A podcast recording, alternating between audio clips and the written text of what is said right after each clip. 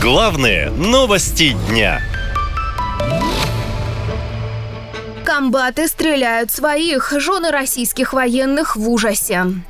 О том, что российских солдат, отказавшихся выполнять приказы на Украине, убивают, заявил представитель Совета нацбезопасности США Джон Кирби.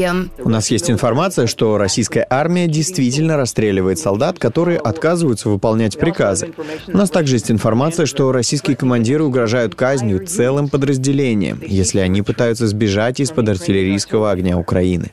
Военкоры признают, мол, на фронте действительно есть практика жестоких наказаний военных их же командирами. Например, так называемые зинданы – места лишения свободы, представляющие собой вырытые в земле ямы, закрытые сверху решеткой. Но самое страшное, сообщают жены военных, это убийство за неповиновение. Эта практика даже получила отдельное название – обнуление, рассказывает правозащитник Сергей Удалевич. Известны случаи и рассказывали сами бойцы о так называемом да, бесчеловечном слове обнуления, а, которое происходит на фронте э, в случае неповиновения, отказа исполнять приказ Отмечу, что сами военные тоже рассказывали и об обнулении, о том, что чувствуют себя живым мясом, которое отправляют на убой. Вот, например, обращение к президенту, которое записывали военные из Иркутска. Мы все расходный материал, и единственный шанс вернуться домой – это получить ранение.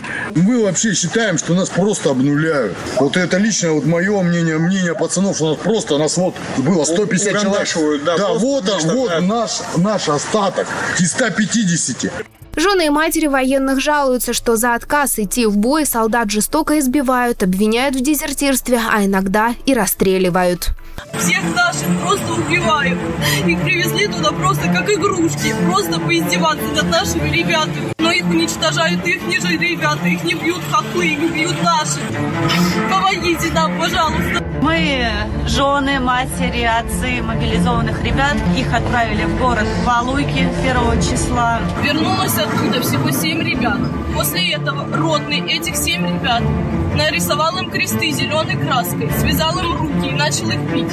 Сказал то, что они дезертиры. Бойцы испытывают моральное, психологическое, физическое истощение. Под угрозой жизни заставляет возвращаться на позиции любой ценой которые уже заняты противником, где нет возможности закрепиться и укрыться об, об обстрелов.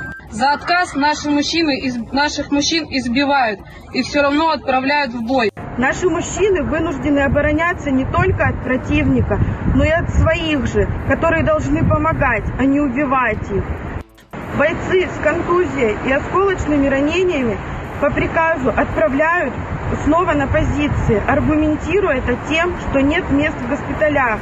Кстати, журналисты-расследователи недавно писали, что нашли на полигонах Волгоградской и Оренбургской областей пыточные ямы для нарушителей дисциплины. Военные эксперты говорят, что если такое отношение к армии будет продолжаться, Минобороны ждет два варианта. Либо окончательное падение морального и боевого духа солдат, либо серьезный бунт.